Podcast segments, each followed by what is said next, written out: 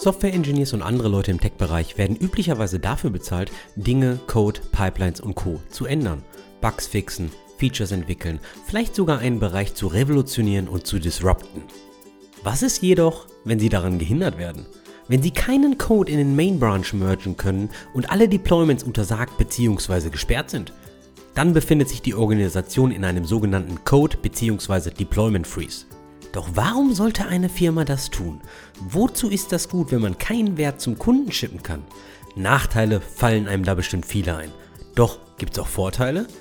Betrifft ein solcher Freeze eigentlich alle und jeden? Und wie gehen unterschiedliche Industrien und Softwareprodukte damit um? Wir widmen uns heute dem Thema Code Freeze und Deployment Freezes. Denn bedenke immer, wenn du freitags nicht deployst, hast du bereits einen Deployment Freeze.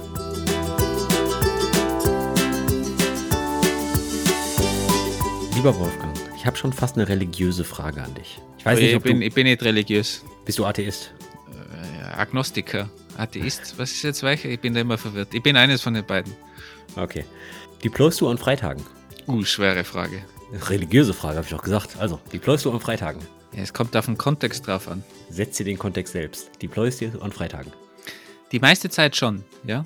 Aber es kommt darauf an, was ich am Samstag vorhabe.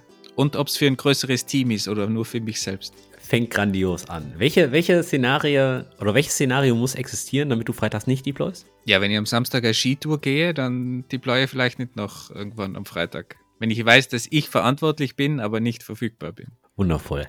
Und da hast du mich direkt zum heutigen Thema geführt. Und zwar sprechen wir heute mal über ein Thema, was ich glaube, viele schon mal erlebt haben, aber auch viele nicht mögen. Und zwar geht es eigentlich heute um Code Freezes beziehungsweise Deployment Freezes. Und Du sagst es ja schon, du führst selbst bei dir freitags ein Deployment Freeze ein, wenn du samstags für die Plattform verantwortlich bist oder ähnliches. Und meine Frage ist jetzt eigentlich, warum hat dein Deployment am Freitag erst einen Effekt am Samstag? Ja, weil ich in meinen kleinen Projekten natürlich kein sauberes Testing, keine sauberen Pipelines habe. Wenn ich das natürlich in einem professionellen Umfeld, in einem Team oder sowas mache, dann schaut die Sache natürlich ganz anders aus. Aber du hattest doch gerade auch gesagt, wenn ein Team dahinter steckt, dann deployst du auch nicht an einem Freitag, oder? Es kommt darauf an, wie mature das Team ist und wie mature die Software und die Pipelines drumherum sind. Und wie wichtig vielleicht auch die Software ist. Also, und, und ob da On-Call dahinter steckt und, und, und. Ich, ich höre schon, ich höre schon. Wird schon wieder eine ziemliche It Depends-Folge. Ne? Kommt immer darauf an und darauf an und darauf an. Aber. Ich würde mal sagen, die Guten, die bläuen am Freitag. Du meinst, die eine ordentliche On-Call-Regelung für Samstag haben? Die guten Teams, die bläuen am Freitag. Ich lehne mir jetzt mal weit aus dem Fenster. Und ich challenge das so ein bisschen in dieser Episode, denn es gibt nämlich auch Szenarien, wo Großfirmen wie Google, wie Shopify, wie GitHub und Amazon ebenfalls Code Freezes und Deployment Freezes machen. Und ja, eben gesagt, die guten. Die guten, die bleiben am Freitag. Nicht okay. Google, Amazon und so weiter. Gut, wenn die Jungs nicht gut sind, ich hoffe mal, ich muss zugeben, ich weiß es nicht, Disclaimer, ich habe noch nie für Shopify, GitHub, Amazon oder Google gearbeitet, deswegen kann ich nichts über die Test-Coverage sagen. Also bitte, seitdem Google die, die don't wie, wie war der Spruch? Don't do evil things oder so ähnlich. Seitdem dieses, dieses Motto ja gestrichen worden ist, sind sie äh, offensichtlich nicht mehr die Guten. Ich denke aber, dass deren Monitoring sehr professionell ist und dass da auch die Hiccups, die am Freitag deployed werden, äh, nicht erst am Samstag auffallen. Ich hoffe natürlich auch, dass diese Firmen nicht nur einmal pro Tag deployen. Du kannst ja auch ein sehr gutes Testing-Team haben, das sich Kunde nennt. Und wenn du so viele Kunden hast, dass du innerhalb von Sekunden merkst, wenn etwas schief geht, weil du einfach Millionen von Kunden hast, dann ist es natürlich auch eine gewisse Art, Rückmeldung zu bekommen und Feedback zu kommen, bekommen und dann schnell zu reagieren. Ich weiß jetzt nicht, ob du diese Kunden, die dir unter Umständen sogar mehrere Millionen pro Jahr einfach mal auf dein Bankkonto schieben, ob du mit denen sowas testen möchtest im Produktionsbetrieb. Im Idealfall nicht, aber wird bei vielen Firmen so gemacht. Kommen wir, kommen wir mal ganz kurz zu dem Thema Code Freezes, Deployment Freezes. Wir hatten es gerade schon angesprochen. Was ist das? Es geht um einen Zeitraum, wo A nicht deployed wird und damit meine ich neuen Code auf Produktion geschippt wird oder B, wo auch keine neuen Änderungen in den Main Branch gemerged werden. Sowas nennt man umgangssprachlich Code Freeze, Change Freeze, Deployment Freeze. Es gibt auch Firmen, die nennen sowas Code Slush und Code Chill. Habe ich bei meiner Recherche mehr im amerikanischen Bereich entdeckt. Warum denn Slush? Ja, Code Slush wird mit hoher Wahrscheinlichkeit kein strikter Freeze sein, sondern eher so wie so ein Slush-Eis. Du kannst Changes mergen, die jetzt nicht kritisch sind, wie zum Beispiel Changes an Unit-Tests oder ähnliches. Also das ist, das ist eine super Definition, so wie ein Slush-Eis. Das sagt mir jetzt noch weniger. Was ist ein Slush-Eis? Ein Slush-Eis ist halt, ist halt kein Getränk, ist halt so ein halbgefrorenes Getränk, weißt du, so, so ein bisschen so eine, so eine halbgefrorene Suppe. Also es, es ah, du meinst, es ist, und damit ist es keine harte, keine harte Verpflichtung nicht zu deployen, sondern irgendwie sowas dazwischen, sowas Matschiges. Genau, also ein Code Slush könnte auch sein, du enablest das Team und lässt das Team komplett entscheiden, was die mergen und was nicht. Aber da kommen wir dann gleich auch noch mal ein bisschen zu. Also das ist so eine, das ist nicht binär, ja. Das ist sozusagen dein Quantencomputer. Ein Code Slush kann mehrere Zustände haben, wo es normalerweise nur 0 und 1 gibt. Aber wenn ich dich jetzt mal fragen würde, ich meine, ich habe dich gerade gefragt, ob du an einem Freitag deployst und du hast mir auch Gründe genannt, warum oder beziehungsweise wann du an Freitagen deployst und wann nicht.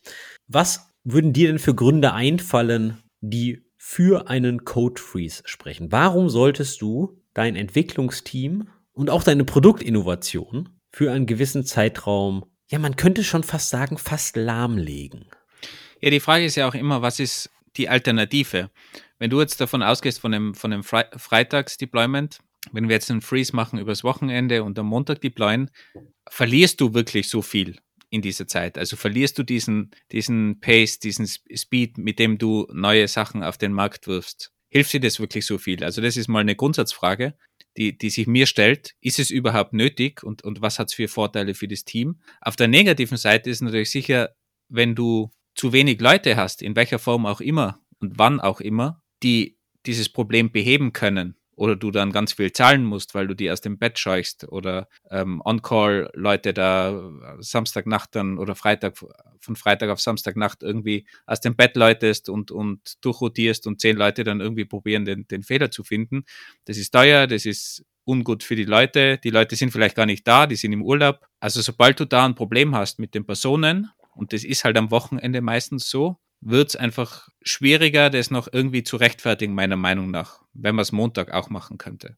Und da geht es jetzt gar nicht um, um Testing-Pipeline, sondern wirklich, ist es nötig, bringt es mir den Mehrwert? Okay, also deine Frage ist eigentlich, was bringt es überhaupt für einen Mehrwert, wenn ich freitags deploy und können meine Changes nicht eigentlich auf Montag warten? Ist das richtig? Habe ich das richtig verstanden? Genau, warum das Risiko überhaupt eingehen? Naja, also auf der einen Seite kann man natürlich immer sagen, was ist, wenn freitags noch ein Incident reinkommt, der behoben werden muss? Dann musst du ja einen Hotpatch machen.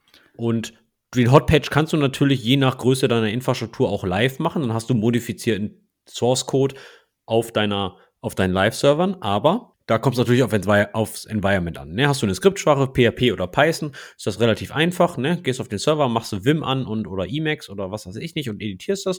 Hast du eine Java-Binary oder eine Go-Binary, Rust-Binary, dann wird schon wieder ein bisschen häselig. Aber was du jetzt ansprichst, ist, dass du die Möglichkeit hast. Das heißt ja noch nicht, dass es dir einen Mehrwert bringt. Also du kannst ja trotzdem die Möglichkeit haben, das schnell zu deployen an einem Freitag und auch sauber durchgetestet und so weiter, deine, deine Pipeline einfach perfekt aufgestellt haben. Aber trotzdem zu sagen, standardmäßig deployen wir nicht, weil das Risiko trotzdem da ist und wir einfach ein gemütliches Wochenende haben wollen. Klar, die zweite, der zweite Grund wäre natürlich irgendein Großevent oder irgendein Solution Architekt oder Sales Manager ist auf irgendeinem Kundenevent und muss irgendeine wichtige Demo machen und die wird natürlich in Produktion gemacht, denn so ein Salesmensch hat in der Regel keine lokale Entwicklungsumgebung auf und hat eine, eine Dev Branch laufen oder ähnliches, ne? Oder man hat ein großes Sales Event, AWS reInvent oder die GitHub Universe, ja, also und du kennst das doch. Ziemlich viele Features werden oft mit der heißen Nadel gestrickt und man hittet die Deadline vielleicht just in time für das Event. Also da gibt es natürlich schon noch Gründe. Der nächste Grund ist auch, du bist einfach mit deinem Team in einer sehr hohen Geschwindigkeit unterwegs. Und mit sehr hoher Geschwindigkeit meine ich wirklich, du bist es vielleicht gewohnt, vier, fünf, zwanzig Mal am Tag zu deployen und wirklich konstant die, die Changes rauszuhauen, dann ist natürlich einen Tag, an dem du nicht deployst, sind 20% deiner Deployments stauen sich dann auf. Somit wird natürlich dann das Deployment am Montag deutlich risikoreicher, weil du natürlich 20% deiner kontinuierlichen Changes aufstaust. Also eigentlich könnte man auch fast meinen, jeden Montag zittern viele, weil du dann schon so eine gewisse Art, so ein Big Bang Deployment hast. Ja, sind natürlich alles, alles faire Punkte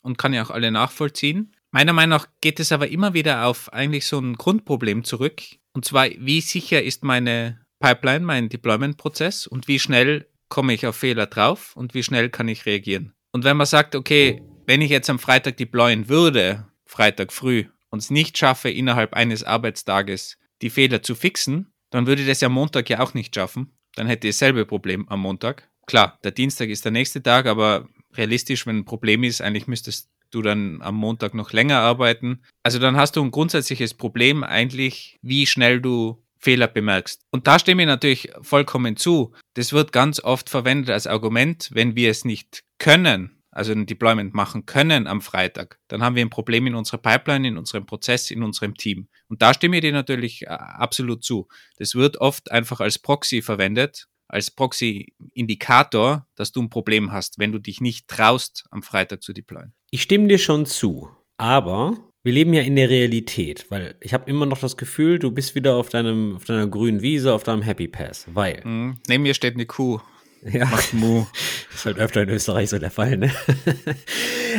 nehmen, wir, nehmen wir zwei Punkte. Ich würde mal sagen, an einem Montagabend oder Spätnachmittag ist es leichter, deine Arbeitsmannschaft von Überstunden zu überzeugen, als an einem Freitagnachmittag oder an einem Freitagabend. Ist gerade nur so ein Bauchgefühl. Das ist die eine Na, eben. Also, aber das geht wieder darauf zurück, dass du ein Problem hast mit deinem Prozess. Ja, die zweite Baustelle ist, angenommen, wenn du den Luxus hast, in einem Follow the Sun Team zu arbeiten, das bedeutet, wenn du in Europa ein Team hast, in Nordamerika oder auch in Südamerika in derselben Zeitzone und dann vielleicht noch irgendwo in, in APAC, in Asien und Pazifik, das bedeutet Australien, Neuseeland, Japan und so weiter, dann hast du auch das Problem, dass Freitagabends, wenn Nordamerika den Hammer weglegt, natürlich ist dann auch Wochenende. Dann ist Wochenende ja, du, weltweit. Du, ne? du, gewinnst halt zwölf Stunden oder sowas maximal. Oder 24 theoretisch, aber. Genau, und am Montag kannst du dann einfach übergeben, weil dann die normalen Tagesschichten von denen anfangen. Die zweite Geschichte, das so ein bisschen gegen deinen Punkt spricht, und deswegen sage ich, du bist auf der grünen Wiese mit deiner Kuh. Für mich ist Monitoring und Observability ein kontinuierlicher Prozess. Es wird niemals der Fall eintreten, dass du jeden kleinen Schluck auf in jedem Graphen siehst und dass du alles gemonitort hast und die Alerts richtig getweakt hast und was weiß der Geier nicht. Deswegen, deswegen haben ja auch Top-Firmen wie Google, wie Amazon und wie sie alle heißen, auch immer noch Incidents, weil die ändern die Plattform ja und müssen dann das Monitoring anpassen und Co. Deswegen, auch wenn du denkst, du hast ein perfektes Sicherheitsnetz durch Monitoring, Observability und Co. und du fühlst dich sicher beim Deployment am Freitag. Das ist nie der Fall. Aber genau das, das habe ich ja gemeint. Willst du dieses Risiko eingehen? Also ich gehe davon aus, ein gutes Team hätte die Pipeline und kommt auch sehr schnell auf Fehler drauf, könnte aber sich trotzdem entscheiden, ab Freitagmittag machen wir kein Deployment mehr, weil, wie du sagst, irgendeine Kleinigkeit kann immer schief laufen und daher machen wir es erst Montag, weil wir haben keinen, außer klar, wenn da ein Sales Rep irgendwo rumläuft und unbedingt den Change braucht oder der CEO da äh, bei dir über die Schulter schaut, kann es vielleicht mal nötig sein, um, unbedingt. Aber im Allgemeinen könnte sich das Team oder die Firma ja trotzdem dazu entscheiden, nicht zu deployen. Und da sind wir eigentlich beim Thema, weil sonst würden ja die großen alle keine Code Freezes machen, die eine unter Anführungszeichen perfekte Pipeline und Deployment Pipeline besitzen. Dann gäbe es ja keine Code Freezes bei denen. Und ich habe mich für diese Episode mal ein bisschen umgeschaut. Was sind denn wirklich die Gründe für einen Code Freeze? Was sind die Gründe, dass auch große Firmen Code Freezes machen, obwohl die eigentlich die technischen Fähigkeiten haben, ein gutes Sicherheitsnetz haben? Auf der einen Seite, den hast du schon genannt, du hast wenig Leute verfügbar, um kritische Fehler zu beheben. Ja? Key Knowledge Holder. Ich weiß, wir haben auch ziemlich oft im Podcast über Knowledge Sharing gesprochen, aber es ist halt auch unrealistisch, dass jeder im Team jede Kleinigkeit weiß. Ja, das, du wirst immer Leute haben, die Key-Wissen haben.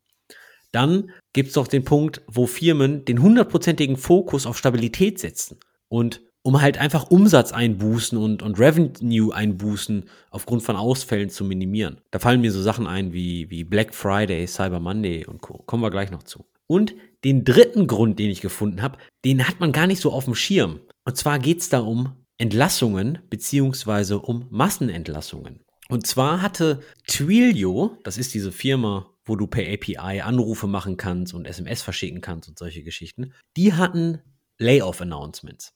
Und vor dem Layoff-Announcement haben die einen Code Freeze gemacht.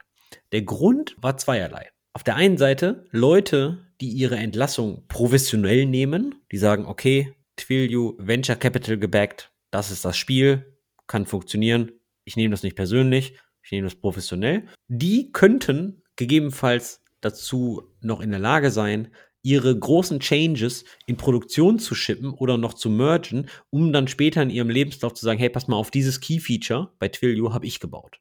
Ja, ungetestet, beziehungsweise, na, so, so, ich sag mal, so ein Rush, ähm, um, um die letzten Änderungen reinzukriegen. Leute, die dann halt ihre Entlassung nicht so professionell nehmen, die könnten gegebenenfalls noch sich eine Backdoor einbauen.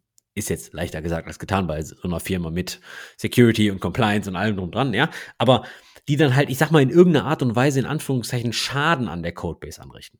Und den Grund, muss ich zugeben, hatte ich nicht auf dem Zettel. Wenn man aber drüber nachdenkt, eigentlich auch nur ein Sicherheitsnetz, oder? Haben die das announced, wie sie die Layoffs announced haben oder war das schon davor announced? Weil da müssten sie ja irgendwie einen Grund angegeben haben, warum sie jetzt einen Code Freeze einfach so irgendwie zufällig machen. Also, soweit ich das gelesen habe, war das dann halt abgestimmt. Das bedeutet, als sie die Layoffs announced haben, just in dem Moment haben die dann den Code Freeze installiert.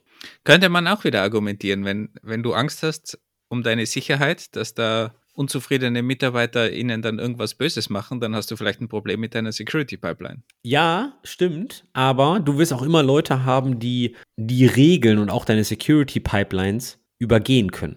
Was ist denn, wenn du die Leute aus dem Security Team, die deine Security Pipeline bauen, entlässt? Oder zumindest zwei davon. Also wenn du die Pipeline baust, dann kannst du die umgehen. Das ist halt der Fall. du baust sie ja.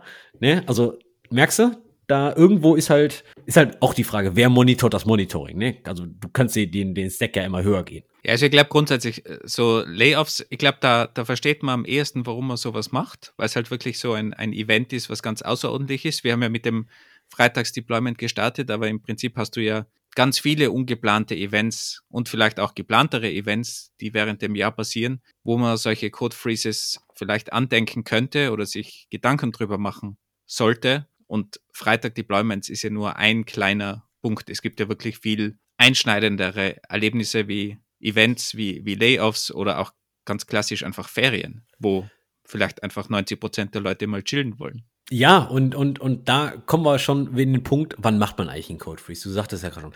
Ich glaube, in vielen Firmen wird die Zeit so Weihnachten bis Neujahr oder ähm, so als ruhige Zeit erwähnt. Und ich hatte auch schon den Satz gehört, ja, Dezember ist ja sowieso ein langsamer Monat. Hatte ich so zuvor noch nicht gehört, hat mich so ein bisschen gewundert, so nach dem Motto, aha, legt man dann jetzt im Dezember, fährt man da alles so ein bisschen runter, weil ich meine, kaum Geschäfte werden da gemacht, super viele Leute sind schon im, im Weihnachtsurlaub, Weihnachtsstress, Weihnachtspartys gehen. Naja, war auch neu für mich. Und ich arbeite für eine skandinavische Firma, für eine finnische Firma. Und was ich seit dieser Anstellung gelernt habe, ist, zumindest sie Finnen nehmen Urlaub ernst. Also mit, ich meine, die nehmen das wirklich ernst. Bei denen ist das so im Mitte Juni, Juli, August. Da sind Leute einfach mal sechs bis acht Wochen weg. Also die, die nehmen da halt ihren Sommerurlaub. Und in fast jeder skandinavischen Firma, so wie ich das jetzt mitgekriegt habe, ist das so. Also ich habe das Gefühl, in ganz Skandinavien hängen die so irgendwie, legen die den Hammer zur Seite im Sommer. Und du warst noch nie in Italien zu Ferragosta, oder? Nein, war ich noch nicht. Das sind zwei, zwei Wochen, wo ganz Italien steht gibt's, da gibt's wirklich nichts. Und du solltest dich nicht auf den Autobahnen befinden, im Idealfall zu dieser Zeit. Ist, ist irgendwann Mitte August, glaube ich, rum. Und ich habe immer gedacht, Midsommer ist eine Erfindung von Ikea. Ist aber nicht, ja, das gibt's also wirklich. Ja, das ist das Mittelsommer, äh, das ist das Mitsommerfest in Skandinavien. Ist ähm, jetzt dieses Jahr wirklich Mitte Juni, 24. Juni. Und ab da beginnt halt deren Sommersaison. Das bedeutet dann für uns, wir überlegen dann, ob wir dann einen Code Freeze machen oder einen sogenannten Code Slush.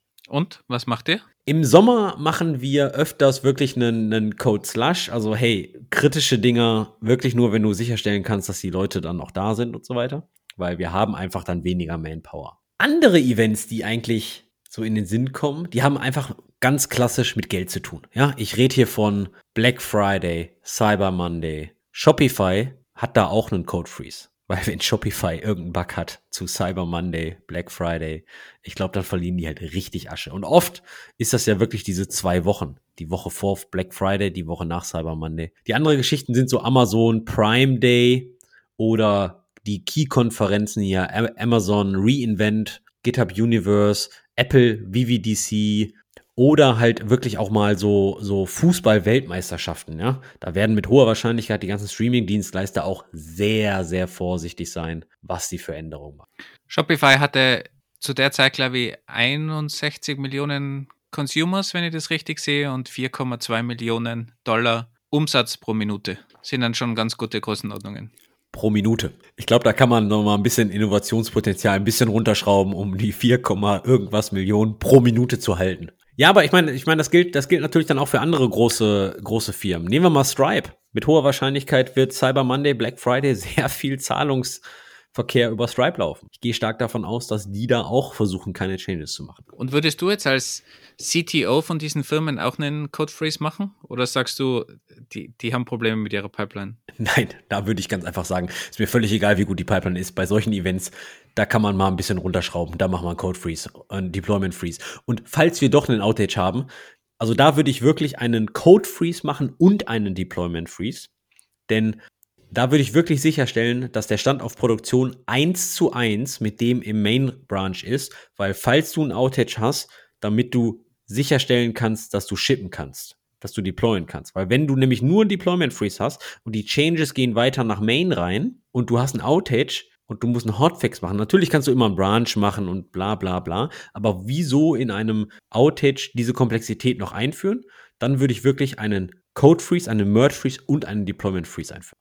Weil ich glaube, bei 4,1 Millionen Dollar gehe ich stark von aus, Transaktionsvolumen pro Minute. Also nenn mir mal ein Argument dagegen. Aber was wären denn dann Argumente gegen, gegen den Code Freeze überhaupt? Gibt's die? Ja, ja, natürlich. Also ich meine, auf der einen Seite stoppt das Produktdevelopment komplett, weil meines Erachtens nach bringen Softwareentwickler und Entwicklerinnen erst Value, wenn die Änderung beim Kunden ankommt. Wenn der Kunde, wer auch immer der Kunde ist, diese Änderung auch nutzen kann. All das, was du in deinen Laptop hackst und works on my machine, interessiert überhaupt keinen, solange dieser Code, der geändert wurde, nicht Value beim Kunden liefert. So, und das bedeutet, bei einem Merge Freeze und Deployment Freeze stoppt das Produktdevelopment. Also das, das Development stoppt jetzt eigentlich nicht, das kann ja auch weitergehen, aber die Auslieferung zum Kunden stoppt in dem Sinne. Aber du könntest ja argumentieren, okay, dann passiert es halt eine Woche später nach dem Urlaub. Du hast dann klar die Woche verloren, aber du könntest trotzdem noch weiterentwickeln und, und das Produkt weiterentwickeln und du müsstest jetzt nicht automatisch stoppen, nur weil es nicht ausgeliefert wird. Die Auslieferung wird dadurch verzögert. Genau, und da komme ich nämlich zum zweiten Nachteil, wenn du nämlich einen Code Freeze machst. Der Tag nach dem Code Freeze. Die Merge-Issues und die Rebase-Kopfschmerzen. Ja? Weil, jetzt stell dir mal vor, du hast ein Team von 20, 30 Leuten und die springen alle auf einem Repository rum. Die Changes stauen sich auf. Größere Changes, weil nicht jeder Change ist nur zwei Zeilen, ja, führen zu Konflikt. Natürlich hat GitHub jetzt sowas wie eine Merge-Queue. Alles toll.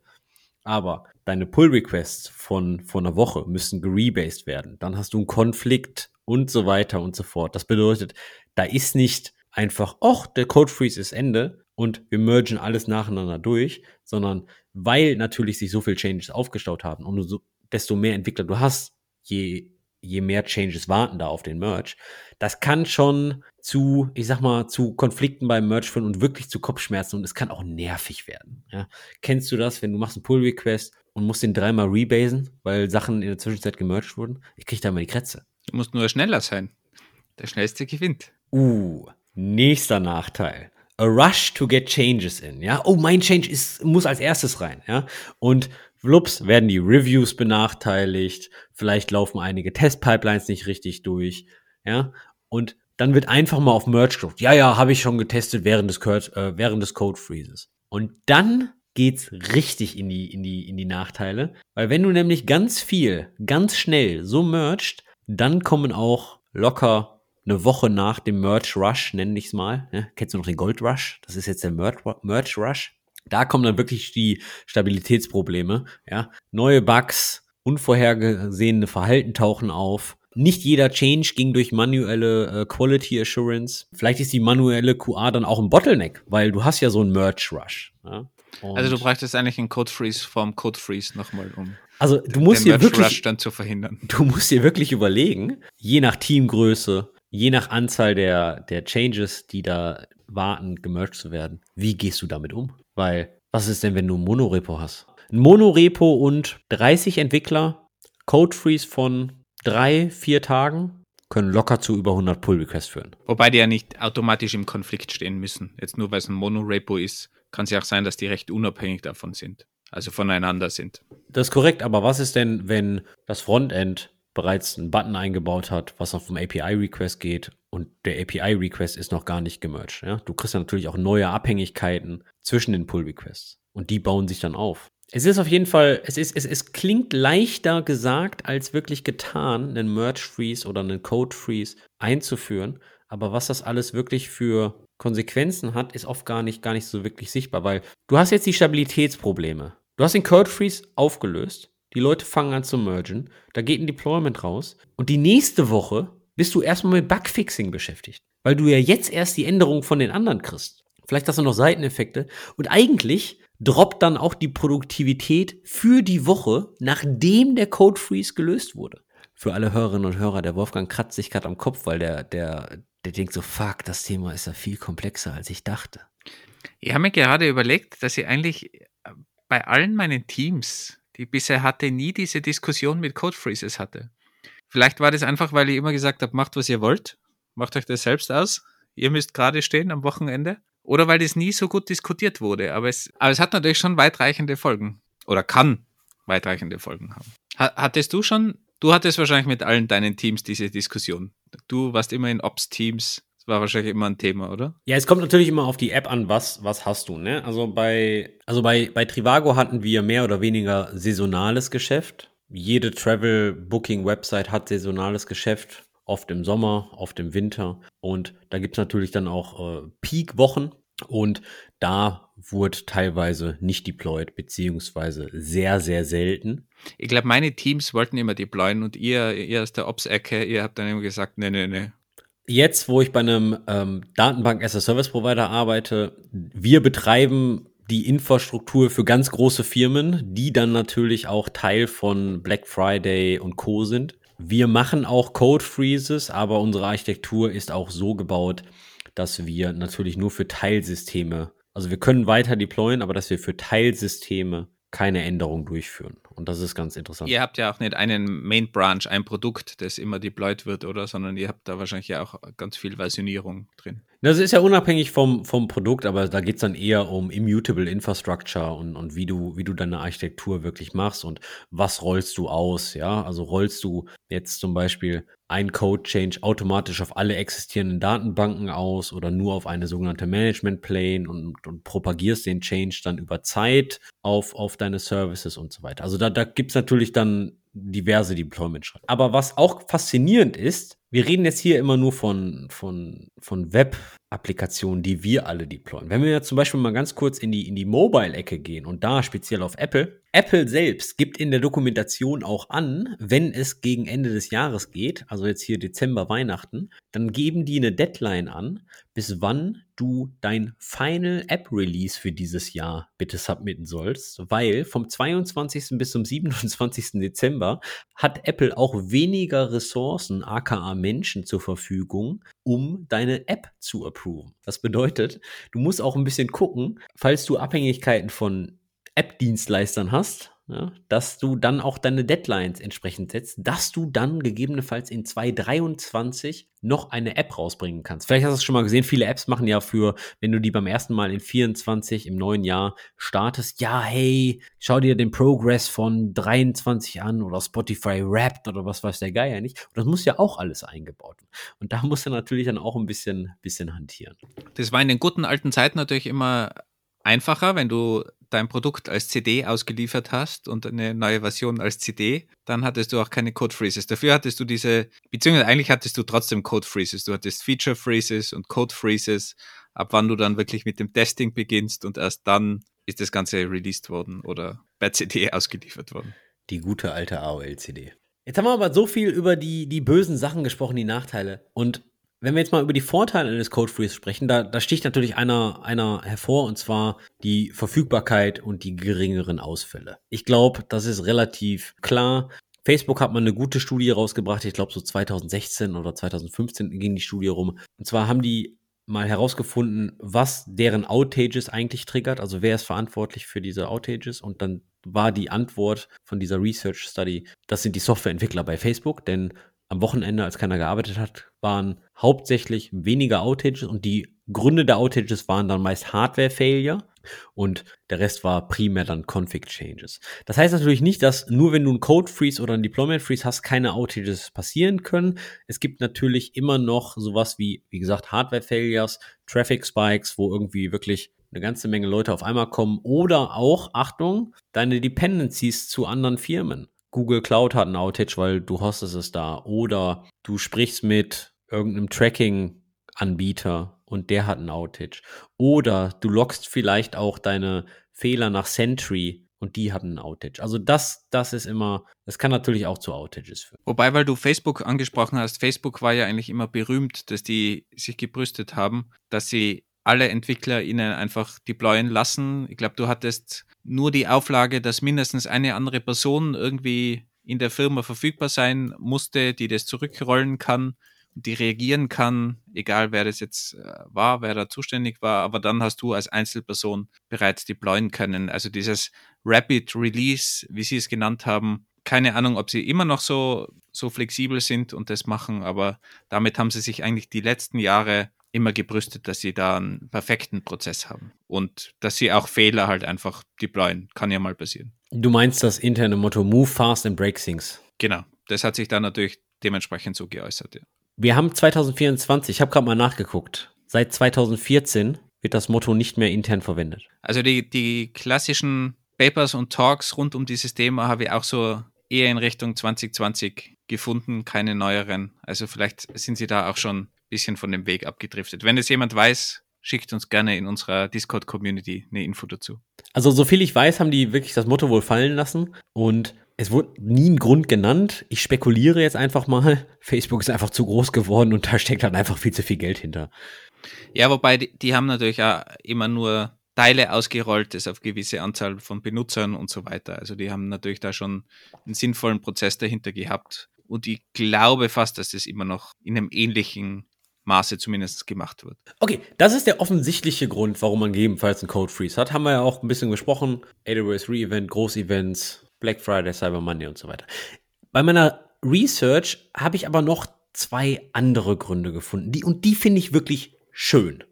Und zwar ist ein Code Freeze und ein Deployment Freeze auch in irgendeiner Art und Weise eine explizite Kommunikation, dass du in den Urlaub gehen kannst und 100% disconnecten kannst. Ja, du hast keine Erwartung, irgendwie mit deinem Pager angerufen zu werden oder ähnliches. Jetzt, jetzt kannst du sagen, als guter Arbeitnehmer, aber weißt du was, Arbeit ist Arbeit, die können mich mal. Es ist aber auch so, speziell in jungen Firmen, in Startups und Co., dass man halt, ich sag mal, einen Schritt weiter geht und auch mal am Wochenende für die Firma aufsteht. Und da muss ich zugeben, wenn jeder weiß, es ist ein Code Freeze, das ist auch so, disconnecte bitte. Lass es sein. Zum Beispiel Spotify hat eine sogenannte Wellness-Woche, soviel ich weiß. Trivago hat das, glaube ich, auch bei Corona eingeführt. Also es gibt diverse Firmen, die, die geben ein paar Tage wirklich frei, da wo die ganze Firma frei hat. Die ganze. Und der Vorteil ist, da ist auch keine Aktivität per E-Mail, da ist auch keine Aktivität per Slack, weil die ganze Firma frei hat. Ich glaube, viele Firmen haben das während der Pandemie eingeführt, um halt so ein bisschen mit dem, mit dem Stress auch klarzukommen und diesen wirklich harten Switch von Büro, Homeoffice und den ganzen Tag vor dem Screen hängen und so weiter. Naja, früher hat es ganz klassisch Betriebsurlaub geheißen, oder? Wenn du im produzierenden Gewerbe warst, dann sind deine Fabriken stillgestanden und dann hat es Betriebsurlaub gegeben.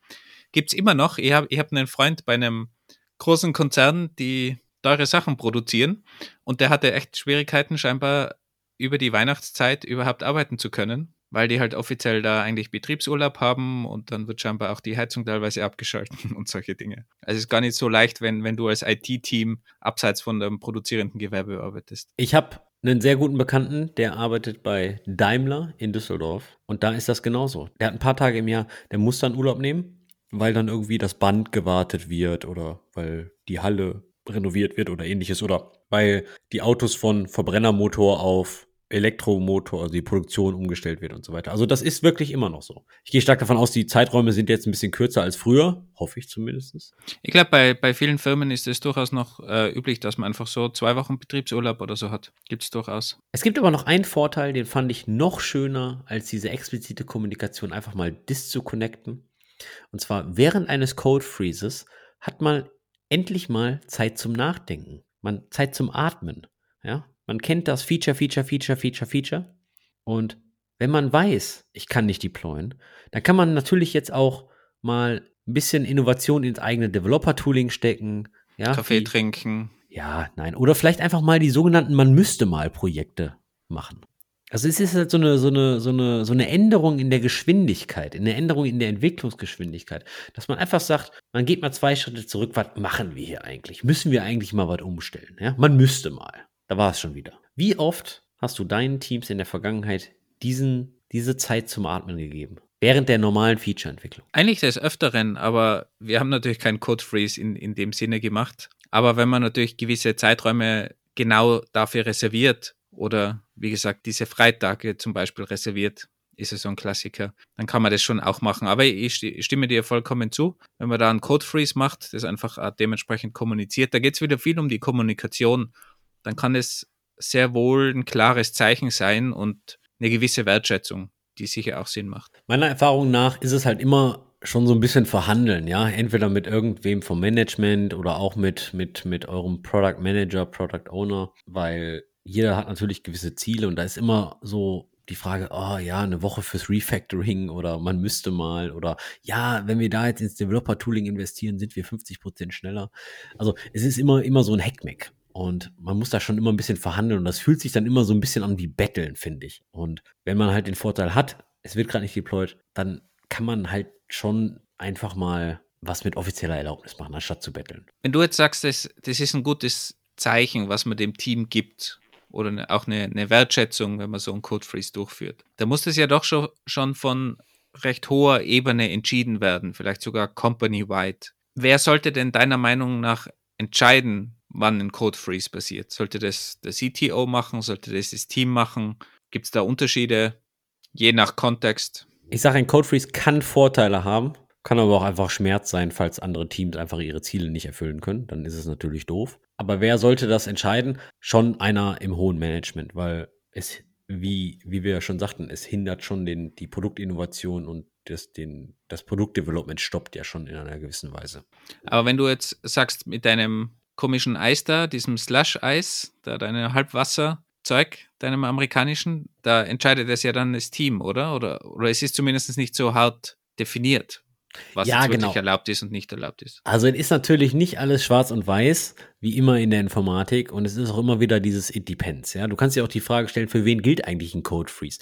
Wenn ich jetzt an der, an der Google Ad Plattform arbeite, dann wird mit sehr hoher Wahrscheinlichkeit für mich Code, ein Code Freeze gelten, also deutlich strikter, weil über Werbung halt echt viel Geld verdient wird.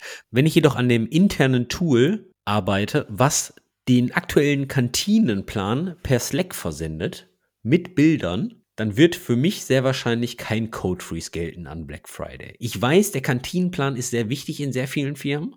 Ich wollte gerade sagen, da kannst du viel, viel Sachen zerstören damit. Aber es betrifft in der Regel nicht die Revenue Function der Firma. Und deswegen würde ich mal sagen, dass die meisten internen Produkte in der Regel weitermachen können und vom Code Freeze nicht betroffen sind. Aber es, es, es geht ja jetzt noch weiter. Es geht ja nicht nur auf App-Ebene, sondern auch auf, auf Team-Ebene. Und zwar könnte man fragen, ist ein Merge Freeze überhaupt ein strikter Merge Freeze? Ja? Das kommt dann immer ganz auf die Kommunikation an. Also du kannst natürlich sagen, okay, es wird gar nichts gemerged. Dann kannst du das alles ein bisschen aufweichen wie, es werden nur kritische Fixes gemerged oder die sind, die sind erlaubt. Oder was, was wir auch machen, wenn du während eines Code Freezes die Unit-Tests und Integration-Tests verbesserst oder zusätzliche schreibst, dann kannst du die auch mergen, weil die halt in die CI-Pipeline mit einzahlen, aber es so im Endeffekt keine Produktionsänderung ist. Dann gibt's natürlich auch noch so dieses, diese Approval-Letter. Wer sagt denn eigentlich, ab wann ein Fix ein kritischer Fix ist? Wenn du jetzt irgendwelche Career-Levels hast, dann kann das natürlich irgendein Staff-Engineer oder ein Architekt sein oder von mir aus auch irgendwie ein Director oder Vice President oder C-Level, je nachdem, wie groß die Firma ist. Du kannst aber auch sagen, hey Team, ihr entscheidet das selbst. Ihr seid für euren Merch-Freeze komplett verantwortlich. Geht was schief, steht ihr gerade, was auch immer das ihr gerade heißt, entweder Überstunden mit fixen und, und die Plattform wieder ans, ans Leben bringen. Und das ist natürlich auch möglich. Und das ist natürlich Team Empowerment auf oberster Ebene. Also, also das finde ich natürlich super. Dann musst du natürlich aber auch schon ein sehr erwachsenes Team haben. Zumindest ein, zwei sehr erfahrene Leute, die dann also die Faktoren halt mit einbeziehen. Da hattest du ja schon drüber gesprochen. Oder sie fliegen halt einfach mal auf die Schnauze. Kann unter Umständen auch nötig sein, damit ein Team das mal lernt. Ja, aber da habe ich zwei Gegenargumente. Auf der einen Seite, muss das denn sein? Ja, also, also wie auf die Schnauze fliegen, wie viel kostet dich das? Und die zweite Geschichte, was ist denn, weil du hast immer Fluktuation in deinen Teams, was ist denn, wenn die Leute, die das Learning mit auf die Schnauze fliegen mitgenommen haben, dann das Team wechseln? Ja, ja, ich würde natürlich niemand da einfach ins Messer rennen lassen, aber wenn jetzt ein Team ziemlich stur entscheidet, sie wollen das und sie, sie sehen sich darüber aus, wenn dann halt mal was passiert, ja, dann müssen sie es halt auch ausbaden. Das passiert. Genau, ich glaube, das ist dann die, die Managemententscheidung, ob du dein Team damit empowerst und diese, diese Verantwortung dann ans Team gibt. Aber falls dein Team diese Verantwortung hat, die dürfen mergen, was sie wollen im Code Freeze, dann hast du halt, dann, dann würde ich halt schon so ein bisschen die Guidance geben, wie du auch schon bei diesem Freitag-Deployment am Anfang besprochen hattest. Was kostet uns denn, wenn wir das erst am Montag shippen? Ja, wie hoch ist das Risiko, dass hier wirklich was schief geht? Und wenn was schief geht, welchen Impact hat das denn? Und ganz wichtig, wie sieht's denn eigentlich mit State Breaking Changes aus? Also ich sag mal jetzt Datenbankenmodifikationen und so weiter. Also ist ein Rollback eigentlich so schnell möglich? Oder wird eine neue Datenstruktur automatisch migriert? Weil dann ist natürlich ein Rollback natürlich nicht möglich. Übrigens gerade gestern wieder ähm, den klassischen Fehler gemacht und haben Delete auf der Datenbank ausgeführt direkt. Und es hat mich dann, glaube ich, sechs Stunden oder so gekostet, um meine Backup-Pipeline zu testen und das Recovery zu testen. Also äh, es braucht dann teilweise länger, ja. Man muss sich da im Klaren sein, was kleine Änderungen für Auswirkungen haben können. Wolfgang, wie lange machst du den Softwareentwicklungsjob schon? In Jahren? Äh, viel zu kurz, um nicht immer wieder dieselben Fehler zu machen. Wir haben jetzt gerade über Erfahrung gesprochen, über erfahrene Leute, welche Changes die mergen sollen. Und jetzt kommst du mit einem meines Erachtens nach doch schon, ich lehne mich jetzt weit aus dem Fenster, Junior-Fehler. Ja, die mache ich, die mache ich sehr regelmäßig, muss ich sagen, diese Junior-Fehler. Unwichtiges Projekt, ah, da kann man sich schon mal zur Datenbank connecten. Was war, es denn? Where nicht ordentlich eingegrenzt, oder? Nein, in dem Fall habe ich sogar dann irgendeine Tabelle zerschossen. Also das war, das war wirklich so. Da haben noch ein paar andere Sachen mitgespielt, aber auf jeden Fall, ja, war dann gar nicht so leicht. Bei, bei Wolfgangs Projekt, wovon er erzählt, ging es, gehe ich mal stark davon aus, um irgendwas Web- oder Cloud-technisches. Ist das richtig? Es war eine interne Webanwendung, also es war nicht mal was Wichtiges, ja. Aber etwas, was wirklich, ich sag mal, mehr oder weniger täglich released werden kann oder vielleicht sogar mehr oder weniger in Realtime, ja, weil all diese Themen mit Code Freeze und so weiter, wir sprechen da jetzt so über, wie schlimm es ist oder wie gut es ist und so weiter und dass man so eine hohe Kadenz hat im Shippen.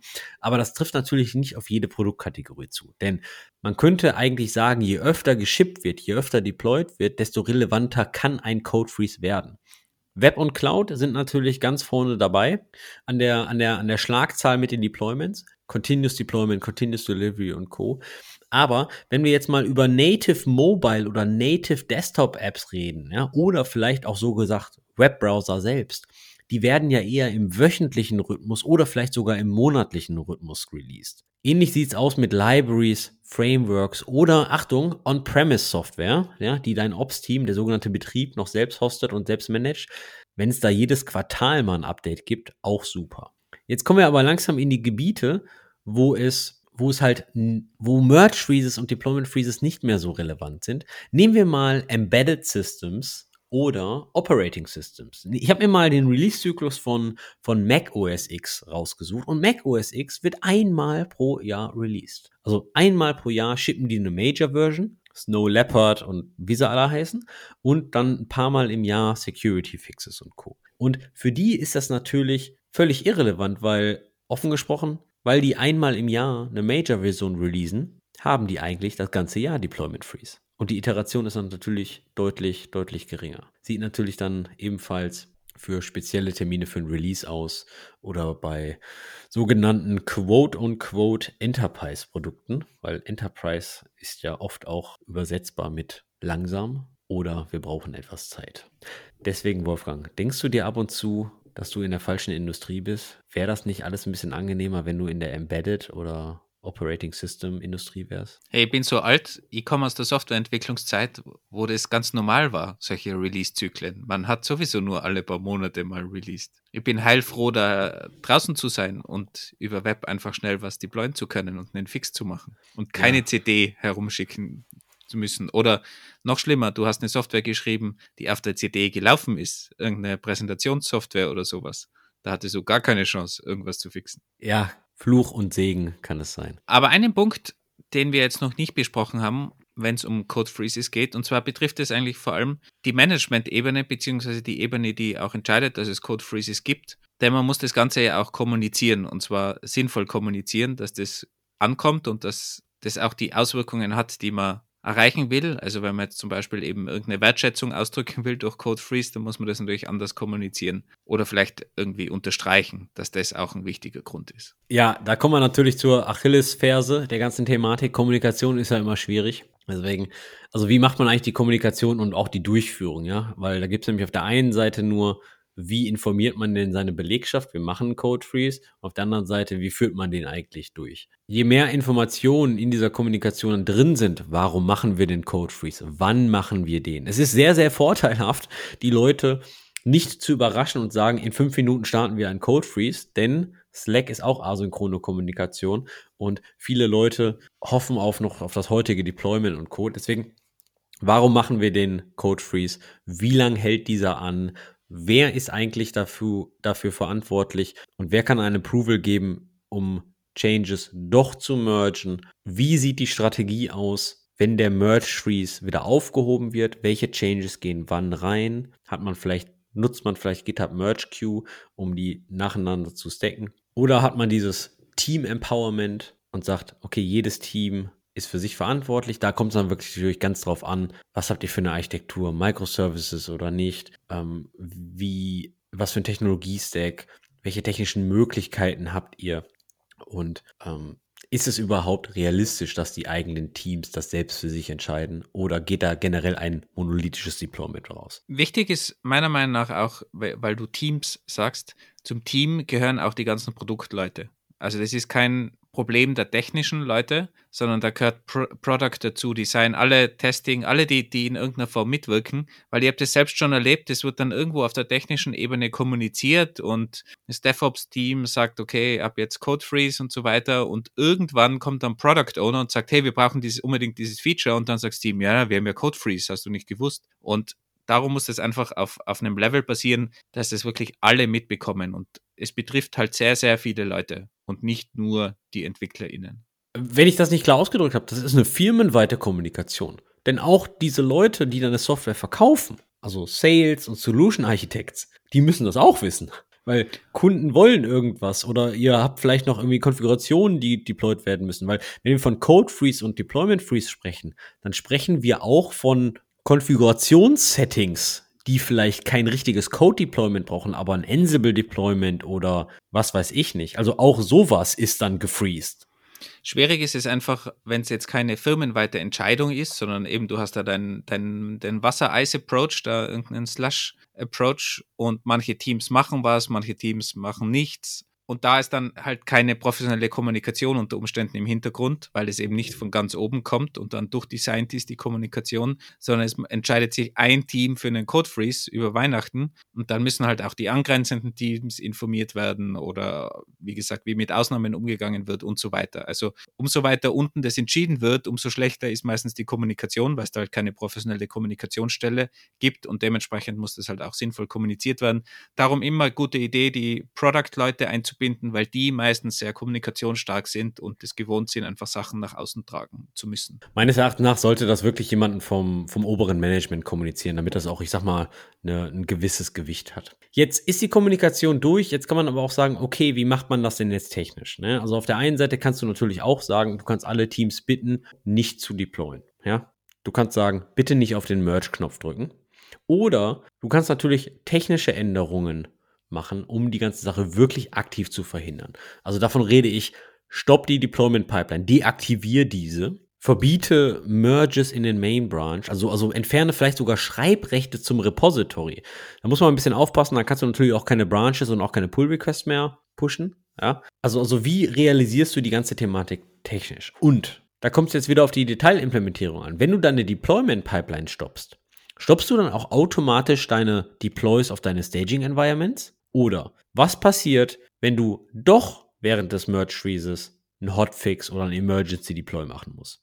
Wie schnell kannst du die ganze Sache wieder reaktivieren? Und während eines Code Freezes muss natürlich auch das Audit Logging funktionieren, wenn es einen Manual Override gibt, wenn ich, Wolfgang, als Staff Engineer deinen Change trotzdem approve. Das muss ja irgendwo gelockt werden, dass wir innerhalb eines company-weiten Code Freezes einen Deploy machen, weil wenn dieser Deploy dann am Black Friday ist und uns Millionen kostet, 4, schieß mich tot Millionen pro Minute bei Shopify haben wir gerade gehört, glaub mir, dann sollte das Audit Logging da stimmen. Denn da geht es nicht um Blaming, sondern eigentlich warum, wann, damit man den ganzen Postmortem machen kann.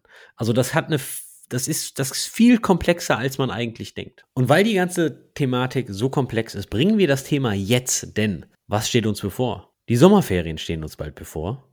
Und bis zum November, bis zum Black Friday und Cyber Monday sind auch noch ein paar Monate. Somit habt ihr alle genug Zeit, das zumindest mal im Team anzusprechen. Mir hat diese Episode auf jeden Fall schon was gebracht, weil ich werde es in Zukunft auf jeden Fall auch klarer definieren, dokumentieren und kommunizieren. Es hat zwar immer gut geklappt, muss ich dazu sagen, dieses ihr macht schon, aber da waren auch sehr viele Leute beteiligt und wahrscheinlich hat es einfach gut funktioniert, weil es irgendwer anderer übernommen hat. Aber ich glaube, wenn man es einfach macht, sich mal Gedanken drüber zu machen, es gut aufzuschreiben, dokumentieren, zu besprechen im Team und dann zu exekutieren. Aber ich glaube, es ist kein Hexenwerk, aber umso besser man das natürlich macht und umso geplanter man das einfach macht, umso mehr kann man auch rausholen aus dem Ganzen. Weil bisher hat man vielleicht Code Freezes einfach so gemacht, aber ich glaube, es gibt halt sehr viele Vorteile, die man vielleicht noch mitnehmen kann, dass es eben auch motivierend wirkt, dass das gut kommuniziert ist, dass die Leute wissen, okay, sie, sie haben jetzt Pause. Also diese ganzen Dinge, die da noch mitschwirren und mitschwingen, die sollte man einfach auch mitnehmen, weil das sind positive Dinge. Und wenn man das einfach klar kommuniziert und definiert, hat man vielleicht auch einfach ein glücklicheres Team am Ende. Und ich glaube, es ist auch einfach Teil einer Tech-Kultur und gehört da zu einer guten Kultur dazu. Lasst uns doch mal wissen, wie ihr über Freitagsdeployments denkt, über Code Freezes und welche Erfahrungen ihr mit Code Freezes gemacht habt. Wurden die so bilderbuchartig durchgeführt, wie wir es hier besprochen haben, oder war es einfach totales Chaos? Das könnt ihr uns natürlich über alle Social Media Kanäle, LinkedIn, Twitter oder auch Mastodon zukommen lassen. Oder falls ihr eine mehr Realtime-Kommunikation bevorzugt, kommt doch einfach in unsere Discord-Community. In den Shownotes findet ihr den Discord-Invite-Link. Jetzt habe ich noch eine ganz wichtige Frage, Andi. Wenn jetzt alle von ihren 40 Stunden auf 32 Stunden auf Teilzeit zurückgehen, weil ja die Vier-Tages-Woche eigentlich die Zukunft ist, wird dann das Freitag-Deployment des Donnerstags-Deployment? Ah, ich denke nicht, weil ich denke eher, dass dann das Team geteilt wird, dass die ersten von Montag bis Donnerstag arbeiten und die, die, die zweite Gruppe von Donnerstag bis, äh, von Dienstag bis Freitag. Also, ich bin immer so langweilig, so eine ernste Antwort. Wenn du so scheiß Fragen stellst. Stell intelligente Fragen. Ich, ich, ich, bin nicht in diesem Podcast, um intelligente Fragen zu stellen. Das war's wieder von uns. Bis zum nächsten Mal. Tschüss. Ciao.